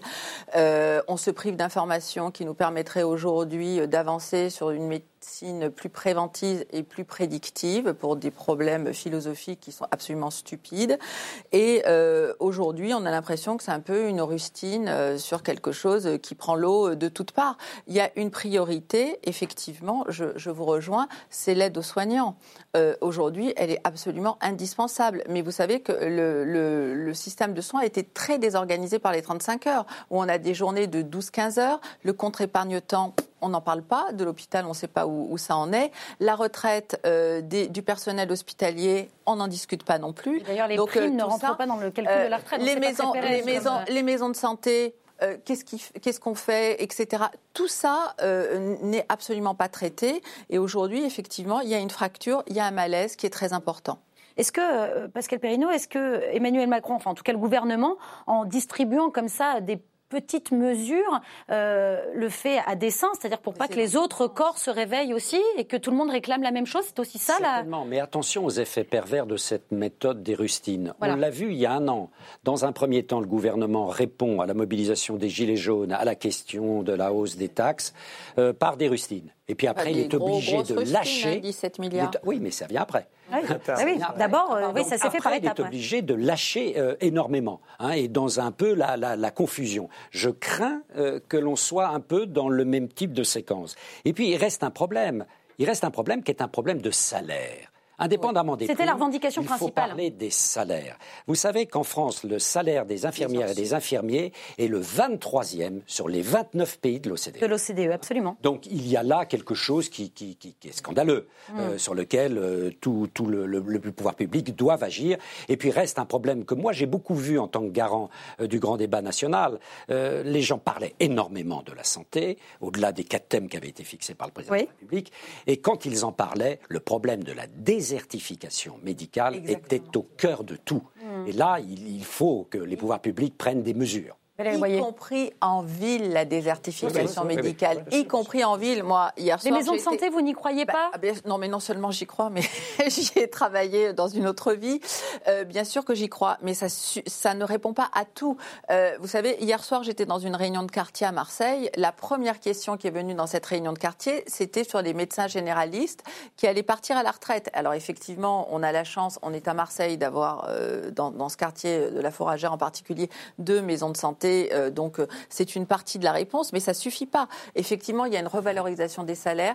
Il y a aussi un problème de justice et il y a aussi des problèmes des déremboursements. Tout ça, il faut en parler clairement parce que on parle du malaise euh, des personnels soignants, mais il y a aussi le malaise des patients, le malaise des malades euh, qui payent de plus en plus cher, qui ont des mutuelles de plus en plus chères et qui, et qui ont aussi des médicaments qui sont déremboursés, euh, le coût du ticket modérateur qui est augmenté, etc. Tout ça est un véritable problème qui alors qu'il y a des solutions, il y a des solutions qui existent aujourd'hui pour améliorer leur suivi, pour améliorer leur santé. Moi, je suis désolée, j'en reviens, le dossier médical, c'est central. Et on vous a Ça- entendu. c'est- c'est- c'est- cette Pourquoi on ne met pas ça en place Euh, et Christophe Guédon, au- au-delà de la euh, revalorisation euh, salariale, je voulais aussi revenir sur euh, l'arrêt euh, des fermetures de lits qui n'a pas été euh, acté, et puis, et puis la hausse des effectifs aussi non plus Oui, qui n'a pas été actée. C'est aussi, aussi- ça fait aussi partie du problème. Ça fait partie du problème. hein. Le salaire, bien évidemment, je ne vais pas reprendre ce qu'a dit Pascal Voilà, que je partage, un non, que je partage complètement. hein. Et c'est vrai pour les enseignants aussi. C'est deux professions qui sont des professions de ce qu'on appelle en anglais du care, c'est-à-dire en fait Oui. de prendre soin, hein, de prendre soin des jeunes et de, et de leur éducation, et prendre soin de ceux qui ont besoin de, de- de so- de- de soins de santé. Et c'est des professions qui en France sont très très mal payées, donc il y a besoin d'une revalorisation massive. Et puis en effet, sur le plan des effectifs et, et des lits, hein, il y a un vrai problème. Il y a, il y a une marche vers la médecine ambulatoire qui est positive. hein. Tout le monde est content de pouvoir rentrer chez soi le soir et de pas rester ça dépend trois quel jours. Et ça dépend quel âge on a, mais ça peut faire des économies, on euh, y souffre compris en aussi. termes de lits. Ah, mais on voit bien que les urgences ont masqué une, une difficulté énorme en termes de nombre de lits. C'est-à-dire que Le fait qu'on ne puisse pas mettre les patients qui sont aux urgences dans un lit derrière, parce que dans les services, Oui, il y a plus de c'est lits, ça. il y a un vrai sujet. Oui, c'est. Euh, En fait, il y a un problème pour toutes les professions du soin. Tout à l'heure, j'évoquais les agriculteurs. Ceux qui nous nourrissent sont mal à l'aise, ceux qui nous éduquent sont mal à l'aise, ceux qui nous protègent, les policiers sont mal à l'aise, ceux qui nous soignent sont mal à l'aise. Il y a vraiment euh, cette- ce, ce malaise français qui est en train de s'installer euh, parmi Ah, le les pro- professions qui Laurent sont au Berger. Service des autres. Alors, Hubert Laurent- Coudurier, justement. Laurent Berger parle de la dépression euh, nationale, Oui. de de- d'hystérie. Hmm. hein? Bon, ce serait un dirigeant conservateur qui dirait ça, il prendrait des œufs, mais c'est quand même le patron de la CFDT.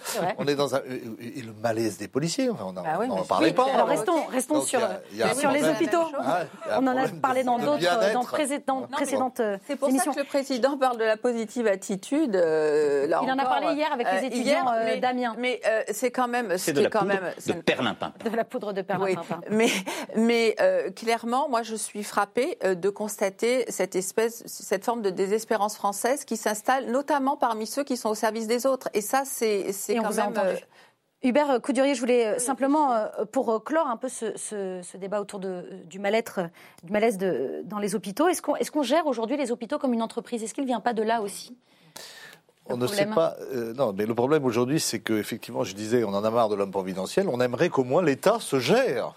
Or, l'État est très mal géré, puisque maintenant, l'un des problèmes, c'est que euh, la crainte, c'est- que les régimes privés viennent financer euh, Hmm. Le public en matière de retraite. Donc, en fait, que- que, l'État apprenne à se gérer au niveau a- des hôpitaux comme du reste. Il y a quand même un problème de pas- management Ah. Non, je, Non je- Ah, moi, si, je, vous êtes d'accord. je ne dirais pas ça comme ça. Voilà. Il y a- Si. Je dirais pas ça comme ça. Déjà, il y a un problème de comptabilité analytique dans pratiquement tous les services de l'État. Ah, on pas. ne sait pas, on ne sait pas ce qu'on paye exactement. Ah on oui. ne sait pas ce qu'on paye, on ne sait pas à qui on paye, on ne sait pas combien on paye. Vous savez quand on est député, comme moi, quand on fait des rapports parlementaires, vous demandez des statistiques, vous ne les avez pas. Et- Donc c'est quand même, mais c'est mot. Hallucinant. Je, je crois que j'ai pas vu ça. Ça fait mon troisième mandat. c'est quelque chose qui existe dans beaucoup de secteurs du service Oui. public. Par exemple, un bon directeur de, de lycée, en général, a été professeur avant. Et heureusement qu'il a été professeur avant. Il sait de quoi on parle. Bon. Mm. Il y a une tendance générale dans notre société, et dans les différents gouvernements, là, j'en accuse pas un plus que d'autres, à vouloir remplacer ces gens qui ont une expérience professionnelle forte, les médecins dans les hôpitaux, les professeurs dans les lycées, par des gestionnaires. Et c'est vrai qu'à l'hôpital, on a aujourd'hui des purs gestionnaires qui s'occupent des, des- des- des hôpitaux et qui n'ont pas la connaissance intime du métier. Du terrain. Et donc, donc, je pense que là, il y a quelque chose à faire qui touche toutes ces professions du soin. hein, une C'est une gestion bicéphale puisqu'il y a une, une comité médical. Oui, oui, d'établissement, il y a un directeur d'hôpital. Je pense Mais- que si je peux me permettre, je pense qu'il ne faut pas tomber dans cette caricature-là. Les hôpitaux sont des entreprises, sont des, enfin des, des- des établissements énormes. Il est nécessaire d'avoir une gestion. En revanche, qu'il y ait trop d'administratifs, c'est Ah. Voilà, c'est sûr. aussi ce qu'on voulait Qu'il n'y ait pas de comptabilité analytique, c'est n'importe Allez, quoi. Et qu'il on avance. lien entre la ville et On avance avec, euh, n'importe on avance aussi. Valérie Boyer avec cet tout autre sujet. Euh, je voulais vous confier un, un petit secret. Euh, Figurez-vous que Nicolas Sarkozy a rencontré Carlos Ghosn au Japon. Ça s'est euh, passé le 22 octobre dernier, quand l'ancien président venait à Tokyo pour représenter euh, la France à la cérémonie d'investiture du nouvel empereur nippon. Il s'est entretenu pendant une heure et demie avec l'ancien PDG de Renault-Nissan dans l'un des salons de l'ambassade de France au Japon, avec la bénédiction d'Emmanuel Macron. Valérie Boyer, qu'est-ce qui se trame derrière cette entrevue secrète, pas si secrète? Comment vous, comment vous analysez la démarche? De Nicolas Sarkozy Euh, moi, j'ai signé une tribune pour que. Alors, c'était ma question euh, d'après, voilà, mais très bien. euh, Alors, soit, vous faites partie de ces parlementaires voilà. qui... On était une, une quarantaine qui ont signé une tribune euh, comme ça. Il y avait Julien Aubert, moi-même, euh, Joël Mario Guélin. Christian Jacob. Christian Jacob. Alors, vous demandez le rapatriement de Carlos Ghosn Bah, pour oui. qu'il soit jugé en France. Oui, je pense que Pour le dire très clairement. tout à fait. Je pense que Carlos Ghosn n'est pas au-dessus des lois, mais il n'est pas en dessous des lois, Euh, et que effectivement, on a découvert euh, des conditions de détention et la façon dont la justice euh, nippone fonctionnait, euh, qui est euh, extrêmement dure. Euh, moi, je crois encore, même si c'est dévoué, même en France, à la présomption d'innocence, euh, et que aujourd'hui, euh, le fait, bah, son épouse s'est exprimé récemment. euh, Ses enfants aussi, on va y ses revenir. enfants aussi. Euh, je voudrais revenir quand même sur la longueur et la brutalité de la détention. C'est quand même euh, extrêmement dur. Et vous savez, la France fait toujours des efforts pour rapatrier euh, ses, euh, Les otages. ses, o- ses- ses otages, ces Français Ses qui sont ressortissants. retenus, ces ressortissants qui sont retenus euh, à l'étranger. Je vois pas pourquoi Carlos Ghosn bénéficierait pas d'un autre système. Maintenant, je connais pas ce monsieur, j'ai aucune euh, sympathie ou quoi que ce soit vis-à-vis de lui. Et voilà, vous n'êtes pas une proche que- de Carlos euh, Ghosn. pas du tout. Euh, je pense que euh, j'ai jamais rencontré, mais je pense que Oui, c'est par principe. Voilà. Par principe, Ouais. je trouve ça euh, euh, assez choquant. Comment vous regardez euh, Euh, D'abord, Carlos Ghosn, c'est une réussite exceptionnelle. Oui. Et c'est une réussite exceptionnelle au service de la France. C'est ce qu'il paye aujourd'hui? Bah, C'est ce que lui font payer je euh, les Japonais règle- Parce que c'est ce que ses enfants disent un peu dans leurs lettres, il y a- il y pensent sûrement aussi. de sa part des dérapages et un, trait- un- un- un train de vie somptuaire, etc., Ouais, ça, qui euh, est illégal. Je ne connais pas le dossier, mais je pense que ça, ça Ça, existe. Et je pense que les, les Japonais s'en sont servis. C'était un règlement de compte d'État, d'État à État. Et je trouve que la France n'est pas très forte pour défendre ses intérêts industriels. On en a parlé tout à l'heure. Et euh, alors ensuite, bon, il y a le rôle que peut jouer Nicolas Sarkozy, euh, qui est plus ou moins instrumentalisé euh, par Emmanuel Macron. Ça, on pourra en parler aussi.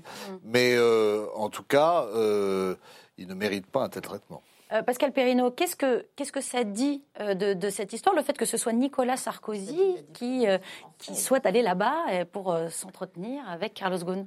Si vous voulez, il, est vrai que par rapport à nos, amis euh, japonais, euh, si l'on veut faire bouger les lignes, euh, il faut essayer d'agir avec beaucoup de diplomatie, beaucoup de tact. et faire donner des hommes qui font l'objet, j'allais dire, d'une écoute attentive euh, au, au Japon. Euh, et euh, Nicolas Sarkozy euh, fait partie de cela. Ils ne sont pas euh, extrêmement euh, nombreux. Sinon, on peut très bien assister euh, à un durcissement euh, de la partie japonaise et à un Carlos Ghosn, eh bien oui, qui restera dans les conditions que l'on sait sur le territoire japonais. Euh, Christophe, Christophe Aguiton, est-ce que la France a abandonné Carlos Ghosn? J'en sais rien. Vous savez, il y a une doctrine qui est souvent rappelée, c'est que ceux qui ont commis des actes dans un pays étranger doivent être jugés dans ce pays. Donc euh, pourquoi pas ne laisser être jugés aussi au Japon? Après, dans un deuxième temps, il y a ce que vous avez tous les deux rappelé qui est tout aussi vrai, c'est que la France essaye de faire revenir ces prisonniers pour qu'ils finissent leur terme euh, en prison en France, ne serait-ce que pour les, liens familiaux et, tout ce qui concerne leur vie dans, leur pays euh, d'origine, qui est donc la France. Ça, pourquoi pas? Mais je ne vois pas pourquoi on ne laisserait pas la justice japonaise faire son travail. Hein. Bon, pour une affaire que je ne connais pas non plus dans le détail, mais où quand même tout ce qui sort montre qu'il y a en effet un, enrichissement qui dépasse les, normes et, les règles que, Carlos Ghosn aurait dû respecter. Deuxième chose que j'aurais voulu dire, c'est que derrière, il y a en effet un, conflit d'État et des problèmes industriels énormes, mais qui derrière, bon, c'est pas, pas l'objet du débat, mais il faut vraiment l'avoir en compte, c'est le fait que l'industrie automobile, qui a quand même été le, la locomotive de l'expansion européenne, japonaise, etc., est aujourd'hui à un tournant, à une croisée des chemins entre l'électrification et les problèmes environnementaux liés au changement de climat et toutes les questions des changements d'usage de l'automobile. Ça ne sera plus demain le même euh, la même locomotive. Et donc, il y a des enjeux considérables de politique industrielle qui sont derrière ce, dossier. Bah, on vous a entendu d'un mot Clairement, c'est une guerre industrielle entre Nissan et Renault. Enfin... C'est votre lecture, en tout cas, bah, de cette affaire. C'est pas que ma lecture, hein, c'est la lecture euh, de toutes les personnes qui se sont exprimées dans la presse économique. Et 2800 euh, km plus bas à l'ouest, on débarque à Hong Kong. En juin dernier, un mouvement euh, pacifique de contestation euh, germait. La population, surtout la jeunesse, réclame depuis cinq mois des réformes démocratiques et une enquête indépendante sur les violences policières. Aujourd'hui, la tension est à son paroxysme avec, des autorités, avec les autorités chinoises. Des étudiants pro-démocratie se sont retranchés dans l'université polytechnique du territoire pour tenter d'échapper aux forces de l'ordre qui menacent maintenant de tirer à balles réelles. Loin d'être intimidés, deux étudiants témoignent de leur courage. Je pense que c'est plus qu'une responsabilité d'étudiants de faire partie de ce mouvement. Chacun, chaque citoyen, chaque citoyenne, s'il veut la liberté, s'il veut des droits humains fondamentaux, il doit se dresser contre le gouvernement. Même si nous nous rendons, ils nous mettront en prison. On pourrait croire que nous avons deux options, mais en réalité, nous n'en avons qu'une seule, la prison. Alors Hubert, Hubert Coudurier, vous qui rentrez tout juste de là-bas, racontez-nous un peu ce que, ce que vous avez vu sur place. Alors, vous savez, au départ, cette affaire est partie d'une loi d'extradition pour les citoyens de Hong Kong qui bénéficient jusqu'en 2047, après la rétrocession de la colonie britannique en 1997, du ce concept qu'on appelle un pays de système. Ils ont vu dans cette loi d'extradition quelque chose de très dangereux pour l'avenir, parce que c'est vrai que le régime chinois a tendance à se durcir. Aujourd'hui, vous avez 60 millions de Chinois qui n'ont pas le droit de quitter leur pays parce qu'ils ils sont mal notés.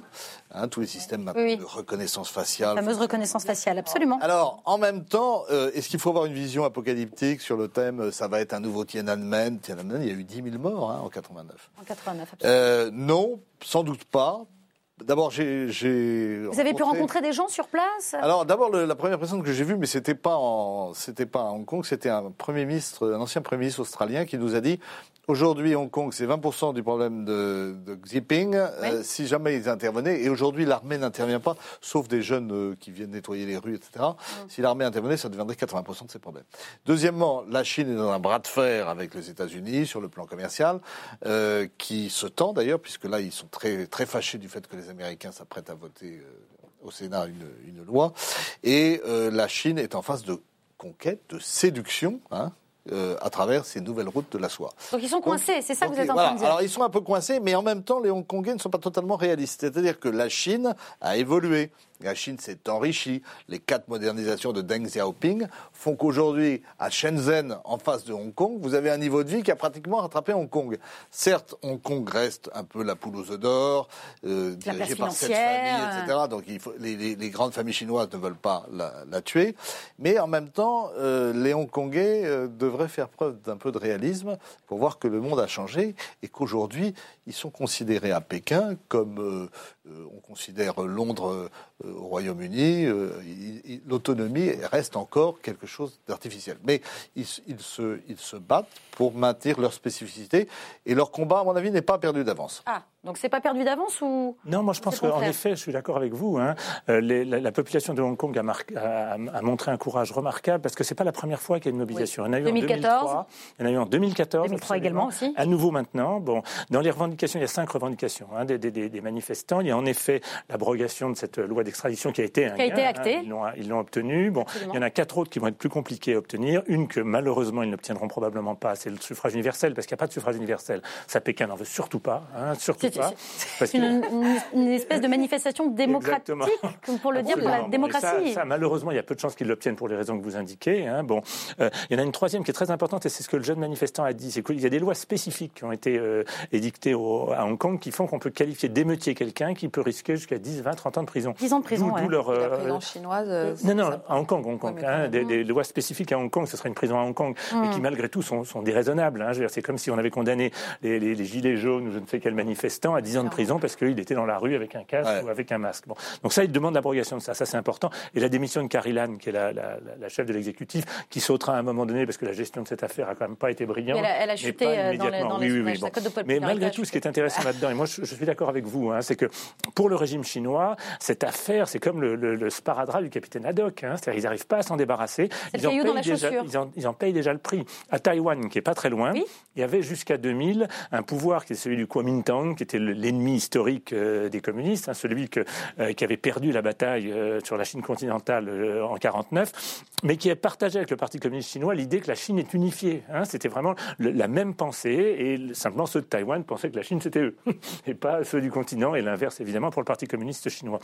Aujourd'hui, la présidente qui a été élue, et elle, plutôt en faveur d'une indépendance qu'ils ne vont probablement pas proclamer pour pas fâcher le géant chinois qui est à côté, mais aujourd'hui, Ouais. sa cote de popularité ne cesse d'augmenter à cause de Hong Kong. Donc ce que voudrait vraiment la Chine, qui est de non seulement récupérer Hong Kong, mais demain de récupérer Taïwan, s'éloigne de plus en plus. Ouais, alors il y a juste une petite précision. Allez-y. Il y a une bataille d'opinion qui se joue, c'est-à-dire que euh, dès aussi. lors que les, les jeunes se radicalisent, euh, euh, il y, a, il y a- il y a un, un manifestant pro-chinois qui a été immolé par le feu. Voilà. euh, Alors on dit, que, on dit ah, depuis qu'il serait en vie et que. ça Ah, donc c'est un jeu assez bien. subtil qui se joue. ce serait Et un C'est très intéressant d'ailleurs de voir dans le. Alors on a, ce sont les des gilets noirs, hein, puisqu'ils sont en noir. Ouais. Euh, Il y, a- il y a une bataille d'opinion qui se joue. Hong Kong- Hong Kong est quand même. Plus on fait monter la violence, plus on peut justifier une derrière une action militaire.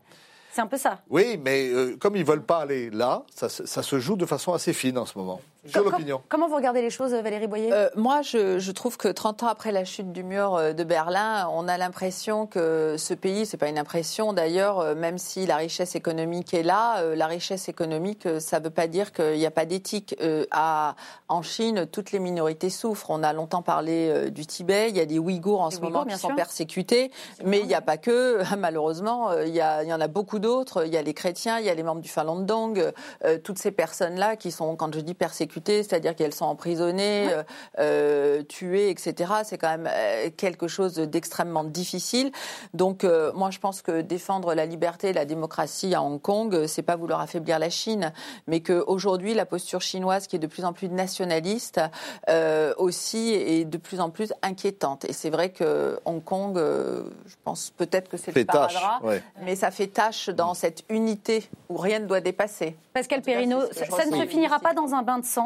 Écoutez, euh, espérons. Hum. Euh, Et, et je pense aussi, euh, comme beaucoup euh, sur le plateau, que entre la séduction et la répression, le soft power et l'hard power, Hum. la Chine a intérêt, et elle le sait, à insister sur le soft power. Je suis frappé de voir comment, là j'étais il n'y a pas très longtemps à La Réunion et en Afrique de l'Est, comment l'influence chinoise passe de plus en plus euh, par du soft power, les fameux instituts Confucius, etc. Euh, et là, euh, je crois que véritablement, ça n'est pas simplement un souhait, euh, je crois que la séduction devrait l'emporter euh, sur la répression. Espérons. On, on entend très peu, euh, Hubert Coudurier, la, la, hum, communauté internationale euh, sur ce sujet. Pourquoi? Parce que justement, tout le monde est, est embêté un petit peu. Ah, si, on entend beaucoup les États-Unis quand même. Oui, Oui. bah alors c'est vrai. C'est- absolument, vous avez raison. C'est Donald Trump qui a fait référence à Tiananmen Voilà. d'ailleurs. Bien sûr. Oui. Ça, c'est dans Mais- le bras de fer. euh, Ça, les deux grands, les deux super grands, c'est la Chine et, Ouais. les États-Unis. mais alors les le- autres Donc personne on a ne condamne C'est compliqué Macron, de... un petit peu, mais on a l'impression que c'est quand même euh, un problème. bah, qui... oh, oh. Il est allé à Shanghai. Alors, Oui. il dit, alors, dans ces cas-là, ils disent maintenant, on en, on en a parlé. Mais on Oui, oui, Bien sûr. euh, le- discrètement. Bien Voilà, sûr, discrètement. Mais euh, tout à l'heure, vous, vous, évoquez, vous Pascal Perimo, la Chine. Ce que font les Chinois en Chine, c'est absolument hallucinant. Euh, au mépris de tout, mais de tout, absolument Oui, mais- tout. Par exemple, allez à Djibouti, regardez le Ouais. port chinois, comment sont traités les gens de Djibouti, etc., par rapport à l'action de la France France qui est là euh, de façon euh, euh, caritative, aidante, et c'est c'est quand même très spectaculaire. Donc euh, la, la façon dont le, euh, j'allais dire, le messianisme mercantile chinois euh, s'impose partout dans le monde est d'une violence inouïe, euh, sans compter qu'ils imposent maintenant leurs propres normes. Oui, oui. Mais- rajouter, mais- mais- qui se joue. Vous voulez mais rajouter un c'est mot, une euh, forme de séduction parce que, euh, si vous voulez, j'ai écouté un chercheur là C'est qui une disait euh, la Chine est dirigée. hein. Non, mais la Chine est dirigée par une secte, mais en même temps, elle a enrichi les Chinois. Et, et donc, Ho- Hong Kong, c'est nous, c'est l'Occident finalement.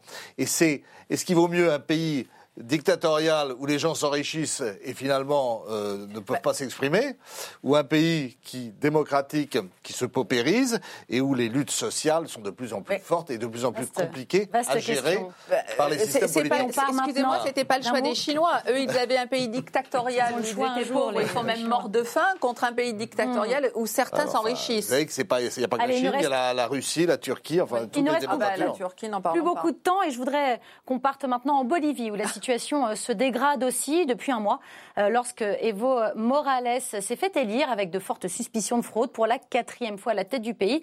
Des, des manifestations ont éclaté pour réclamer sa démission. Réclamation acceptée puisque le 10 novembre dernier, il a donc abdiqué et fui vers le Mexique qualifiant la situation de coup d'État. La sénatrice Janine Agnès s'est pro- autoproclamée présidente par intérim, mais depuis lundi, les soutiens de l'ancien président se sont fait connaître dans les rues de La Paz. Les émeutes entre les partisans d'Evo Morales et l'armée ont fait des dizaines de morts, ce qui a fait réagir l'ancien président depuis Mexico.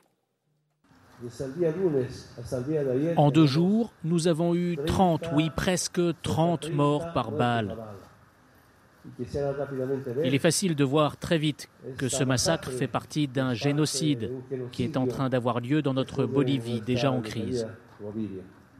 Alors, est-ce que, euh, Christophe Aguiton, la, la démission d'Evo Morales, euh, tant attendue, est une victoire euh, pour la démocratie ou est-ce que euh, ça annonce plutôt euh, des jours plus sombres pour la Bolivie C'est à la fois une victoire, mais qui peut ouvrir des jours plus sombres. hein. Bon, il faut comprendre ce qui s'est joué en Bolivie. La Bolivie, c'était pas un pays socialiste. hein. Évidemment, euh, Evo Morales vient de la gauche, de la gauche radicale, des mouvements sociaux, de la Via Campesina. Mais la politique qu'il a appliquée, qu'il appelait le capitalisme andin, était Oui. surtout de récupérer une partie des richesses nationales, en particulier dans les hydrocarbures et en espérant demain dans le lithium, pour le redistribuer. Donc c'est un pays qui a connu quand même une baisse considérable du taux de pauvreté, ce qui est à mettre à son actif, évidemment, mais qui, sur les questions démocratiques, on a vu Evo Morales flirter avec la ligne rouge. Première ligne rouge, c'est 2016. Il y avait une constitution qu'il avait lui-même convoquée euh, dès après sa- son élection, qui a rendu le pays beaucoup plus démocratique Ah oui. et qui prévoyait que le président ne puisse être élu que sur deux mandats, comme aux. États-Unis ou en France, hein, le même système. Bon, lui avait déjà fait un premier mandat. Oui. Il a donc fait les deux mandats et il a convoqué un nouveau référendum pour changer cette constitution et pouvoir se représenter. Il a perdu ce référendum en 2016. Il a fait trois mandats. Mais Non, il avait déjà fait trois. Ouais, Déjà, c'est il se ça. présentait au quatrième. c'est ça. Et donc, et il a réussi à se présenter au quatrième parce qu'il avait le contrôle de la Cour suprême et il a réussi à convaincre la Cour suprême que c'était un droit un de l'homme- noyautage des institutions, un, un hein, droit de l'homme fondamental de pouvoir être candidat. Bon, Voilà. c'est quand même Ouais. une deuxième ligne rouge, si on peut dire. Plus quelques euh, soupçons de fraude qui sont probablement plus que des soupçons. Euh, c'est plus Euh, que des on- soupçons. Non, non, et plus que des soupçons, on est Oui, d'accord, qui, qui explique une, une insurrection populaire qui s'est produite euh, en Bolivie. La Bolivie, c'est un peu comme la Corée du Sud ou la France, c'est des pays dans lesquels on a la révolution dans le sang, hein, d'une certaine façon. Bon. Et c'est une révolution qui a, qui a fonctionné d'une certaine façon. La COB, par exemple, qui est pourtant un syndicat radical de gauche, avait appelé à la démission d'Evo Morales avant même l'armée. C'est vrai. Ouais, C'est pas un Mais- coup d'État. C'est pas un coup d'État. Les institutions ont Le- fonctionné. le- est terme est- Mais après, mais après, la difficulté, c'est que ça ouvre ça, ça ouvre la porte à une remontée d'extrême droite. Le problème n'est pas tellement l'ancien président, l'ancien candidat, son opposant qui était euh, Messa, qui est quelqu'un du centre droit, mais qui n'était pas, euh, qui n'allait pas au-delà de ça. Mais c'est Camacho, qui est euh, un dirigeant politique de, de l'État de Veracruz, qui est l'État des blancs et de la Oui. droite dure, Oui. et qui euh, essaie de reprendre le pouvoir. Alors derrière la question fondamentale que ça pose, c'est évidemment la question démocratique, mais il y en a une deuxième, qui est une question de type racial entre guillemets, qui est le poids des indigènes. La Bolivie, Lui-même se définit comme le président Évidemment, indigène. Évidemment. La Bolivie, c'est un pays très particulier à cet égard. Prenez par exemple le Mexique, autre exemple. C'est un pays dans lequel, ethniquement, beaucoup de gens sont d'origine indienne. Mais à cause des révolutions du 19e siècle et celle de 1911, la majorité de la population, y compris quand elle est d'origine indigène, se considère comme mexicaine avant tout. Pas en Bolivie. Ouais. Jusqu'à la révolution de 1952, les Indiens n'avaient pas le droit de vote puisqu'ils n'écrivaient pas l'espagnol. Il fallait écrire l'espagnol pour voter. Mais- Alors mais comme ils ne le parlaient pas. Ça a beaucoup aidé aidés. Et Morales les a beaucoup, aidés. Parce qu'il ne faut pas oublier que c'est le troisième producteur de cocaïne au monde. Bon, et cocaïne, donc, ils ont fait lithium, le- énormément de déforestation. Et donc, il a privilégié sa communauté, c'est-à-dire les Indiens. Mais c'est une Et ça a été une politique de l'argent Oui, oui, facile. oui, Et au moment où le Venezuela s'est effondré, les, les pays qui aidaient, la Russie, etc. ont- ont- et donc, du Mais- coup, crise économique. Mais la différence avec les autres régimes, et je finis avec ça, euh, la majorité est indienne. C'est Quechua et Aymara. On est un peu comme en Afrique du Sud. Euh, On verra comment ça se bouclera cette- ce, ce conflit-là. Et je suis un peu inquiet, évidemment, comme vous, de l'extrême droite. Mais derrière Alors, ça, la, la- la majorité indigène. C'était ma question, euh. Pascal Perrino. L'analyse politique euh, de ce qui se passe euh, là-bas, c'est quoi? C'est la victoire de l'extrême droite? Alors non, c'est pas la victoire de l'extrême droite, mais il faut bien voir euh, que au fond la- l'attitude de Morales, le moins qu'on puisse dire euh, euh, depuis quelques années, euh, euh, flirtant et plus que flirtant avec euh, une conception un peu un peu étonnante de la démocratie qui consistait à se pérenniser dans la fonction. On avait connu des évolutions comme ça au Venezuela, Euh, donc euh, il y avait là quelque chose de tout à fait de tout à fait préoccupant. Et maintenant, on le sait, l'Organisation des États américains a constaté des fraudes. Il y a eu dans le dépouillement des votes non, euh, une suspension tout à fait euh, euh, tout à fait contestable euh, du dépouillement des votes euh, qui a été l'objet ensuite de manipulations électorales. Maintenant, on le sait. Alors c'est vrai que euh, la dévolution du pouvoir maintenant se fait dans des conditions étranges puisque tous ceux qui étaient prévus par la Constitution euh, ou bien appartenaient au camp de Morales euh, et, et non pas bien sûr euh, ont fui avec le président Oui. Euh, et euh, c'est venu sur cette deuxième vice-présidente euh, du Sénat qui ne sait pas voilà qui, est- qui, qui est Comme présidente Gérard Larcher, euh, cette qui est présidente, qui est présidente de Bolivie. Mais on sait très bien que euh, ce ouais. pays a tout de même une tradition putschiste, une tradition putschiste euh, de généraux qui étaient des généraux d'extrême droite, Oui. venant très souvent comme Hugo Banzer euh, de l'État de Veracruz, Oui. et que voilà euh, cette culture putschiste, elle est là, et que Camacho peut très bien la ressusciter. Elle peut ressurgir à- Ouais, à, à mais tout moment. peut- Un dernier mot, il nous reste vraiment euh, une minute, Valérie Boyer, pour terminer Bah, euh, c'est- sur ce thème. Bah, c'est particulièrement, c'est particulièrement inquiétant, d'autant que là, euh, on l'a évoqué tout à l'heure, mais on est quand même sous fond de trafic de drogue plus plus, donc euh, c'est ça aussi qui se joue. Et ces réfugiés au Mexique. euh, c'est- oui, comme par hasard. Euh, et c'est et c'est ça, moi, je pense, qui, qui est très inquiétant. Mais faut-il avoir peur du chaos pour répondre à votre question? Oui. Oui à la fois du chaos, de la corruption euh, et des putschs. Et vous savez, c'est quand même un continent euh, qui souffre énormément, hein, entre le Venezuela, Oui. le Brésil, le Mexique. Enfin, il n'y a, y a pas- il y a pas un endroit Le où Chili. ça fonctionne. Le Chili, il n'y a pas un endroit où ça fonctionne. hein. La démocratie est en panne en, en Amérique du Bah, Sud ça me semble compliqué. Bon, très bien. La Je vous séance remercie. est suspendue. Voilà, la séance est suspendue. On n'aura malheureusement pas le temps de parler du mois sans alcool qui n'aura pas lieu. Voilà, comme ça, c'est dit. Merci à tous les cas d'avoir participé à cette très belle émission qui est déjà disponible en replay sur le site lcp.fr, mais aussi en podcast sur toutes les plateformes audio. On se retrouve vendredi prochain, évidemment, mais d'ici là, n'oubliez pas que l'important n'est pas de convaincre, mais de donner à réfléchir. Allez, salut.